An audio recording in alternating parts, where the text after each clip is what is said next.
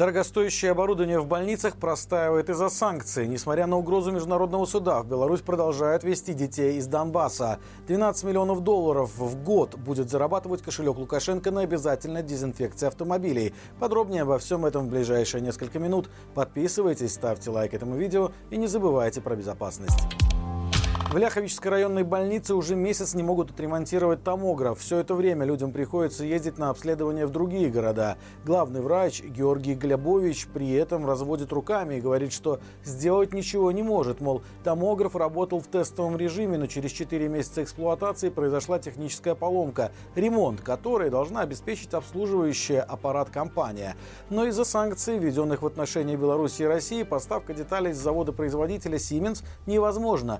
Говорит Говорить о полной замене аппарата на аналог из более дружественных стран и вовсе не приходится. Его стоимость приближается к 800 тысячам рублей, а Министерство здравоохранения теперь экономит и на более мелких предметах. На днях районная больница в Минской области собиралась закупить двухгодичный запас медицинских перчаток, то есть расходник, который необходим всегда, и не факт, что из-за тех же санкций будет оставаться в свободном доступе и далее. Но КГК ей запретил. Ведомство признало закупку необоснованной, снизив количество приобретаемых перчаток почти почти в два раза. Разве ж эти медики сами понимают, сколько им чего может пригодиться?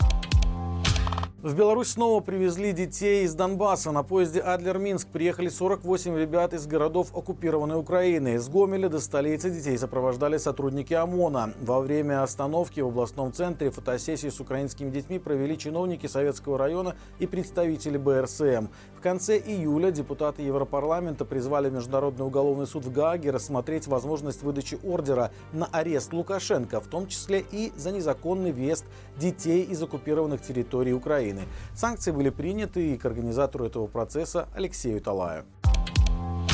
На дезинфекции автотранспорта на пограничных переходах с Евросоюзом будет зарабатывать один из кошельков Лукашенко. Фирма Bell Global Garant, которая будет оказывать эту услугу, принадлежит бизнесмену Сергею Тетерину, который не раз собирал арбузы вместе с нелегитимным, копал картошку, выпивал за победу Соболенко в теннисных турнирах и ел за одним столом с лукашенковским шпицем. Используя данные из открытых источников, журналисты нашей Нивы посчитали, что на мытье автомобилей Тетерин сможет зарабатывать порядка 41 миллиона рублей или около 12 6,5 миллионов долларов. Основная сумма будет приходить от дезинфекции грузовых автомобилей, около 1 миллиона 50 тысяч долларов в месяц.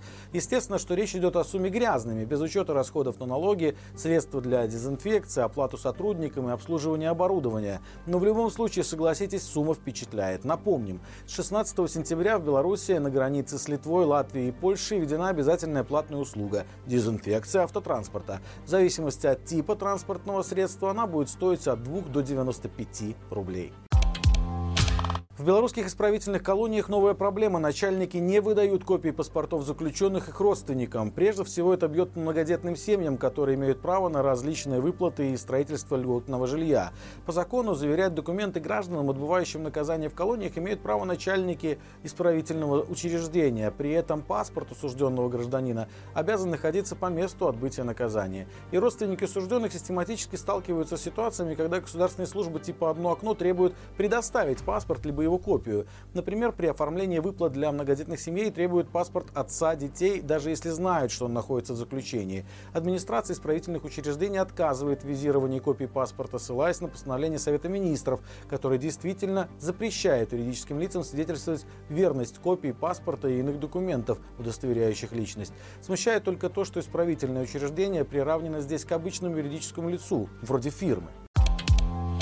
В Лиде придумали способ борьбы с гонщиками на электросамокатах. Дело в том, что обновленные правила дорожного движения позволили велосипедистам и самокатчикам не спешиваться при пересечении проезжей части. Однако есть одно важное условие – они должны двигаться со скоростью пешехода. Многие об этом нюансе забывают, что, естественно, вызывает недовольство автомобилистов. Но в Лидской ГАИ нашли решение этой проблемы. Перед одним из оживленных пешеходных переходов были установлены столбики яркого красного цвета в виде змейки. Они стали своеобразной преградой для велосипедистов велосипедистов и электросамокатчиков. ГАИ отмечают, что «Змейка» не создает препятствий для других участников дорожного движения. Мамы с колясками или инвалиды-колясочники могут беспрепятственно здесь пройти. Единственное неудобство – придется немного повилять. Белоруска в лесу неожиданно встретилась с оленем и очень испугалась, но стала звездой ТикТока. Видео, снятое ее знакомым, набрало почти 825 тысяч просмотров. В ролике видно, как женщина прячется от оленя за сосной, а тот поднимается на задние ноги и пытается подойти к ней. Женщина тем временем ведет себя смело и пытается отогнать от себя животное с помощью палки и криков. Она говорит животному «Я тебе не девочка!» Мол, олень перепутал ее с самкой или нихой. В комментариях к ролику объявился хозяин животного. Он объяснил, что олень ручной и живет у него уже 4 года. Имя животного Федор. Олень перебит от бешенства, а на видео он дерется, так как боится резких движений. Вероятно, Федора как раз перепугало поведение женщины, пытавшейся прогнать его палкой. Хозяин уточняет, что все происходит у хутора Козлики в Воложенском районе. Как всегда по будням у нас выходит рубрика «Горячий комментарий». По словам Павла Латушка, Путин и Лукашенко готовятся к транзиту власти в Беларуси. Якобы именно эту тему они обсуждали во время недавней встречи в Сочи. Но когда случится этот транзит? Какую роль в нем будет играть Россия? А также какую должность готовит для себя Лукашенко? Нам рассказал сам руководитель НАУ. Выпуск можно смотреть по ссылке в описании к этому видео. На этом у меня все. До встречи завтра и живи Беларусь!